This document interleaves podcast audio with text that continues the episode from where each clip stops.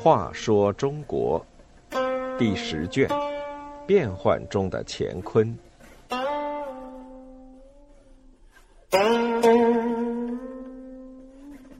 三十八，劝农垦田，造福于民。张全义是个政治随风倒，但他在洛阳劝农垦田，奖励耕桑，却是做了一件好事。张全义原名居延，出身农家，年轻时在县衙门当差，因不堪县令侮辱，便投到黄巢起义军中。曾做过黄巢手下的吏部尚书。黄巢起义失败后，他投降唐王朝，被唐朝皇帝赐名权义。唐朝灭亡，他改投后梁，并请求改名，梁太祖朱温便赐名宗室。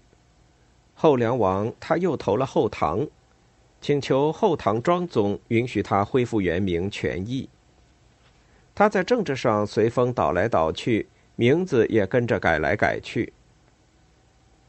不过，这个随风倒的张全义一生行事也不是毫无是处。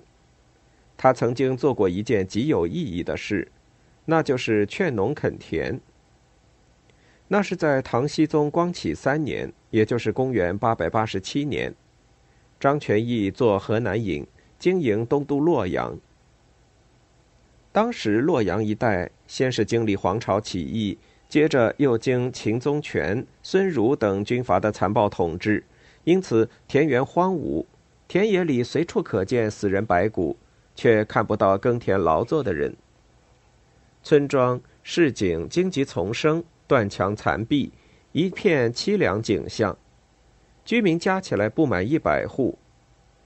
有个叫杨凝式的诗人曾经写过一首诗，说：“洛阳风景实堪哀。”昔日曾为瓦子堆，不是我宫重器里，至今犹是一堆灰。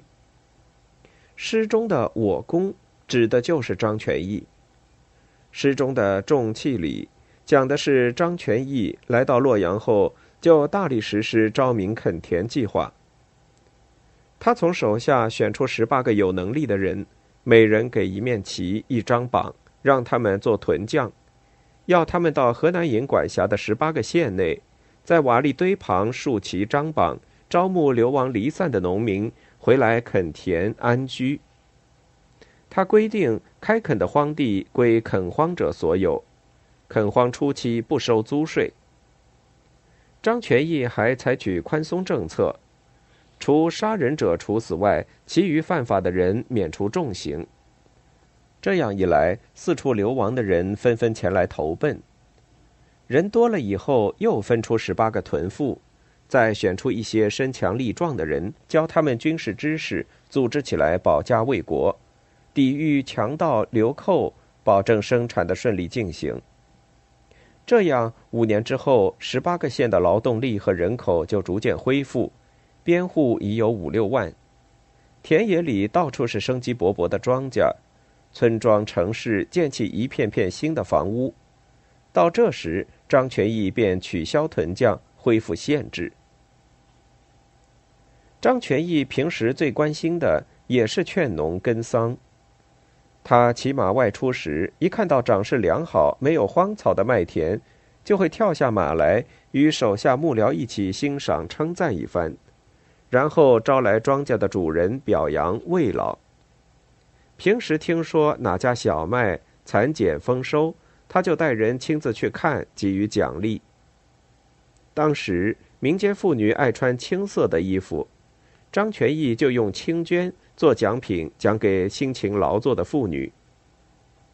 民间传说张全义不喜欢声色，见到美貌的女人不苟言笑，唯独看见好的麦子和优良的蚕茧，就笑得合不拢嘴。又说，如果谁家田地荒芜，就会受到张全义的惩罚；要是因为家有困难而造成田地荒芜，他又会责成邻居乡亲去帮助耕种。这些传说或许有溢美之词，但他奖励耕桑确有其事。洛阳的农业生产恢复之后，政府有了财富收入，张全义自然也就有了雄厚的财力。他正是靠着雄厚的财力，才能得到后梁太祖、后唐庄宗这些人的信任，位极人臣，官封魏王、齐王。当然，对老百姓来说，有田可耕，过上安定温饱的生活，这总是一件好事。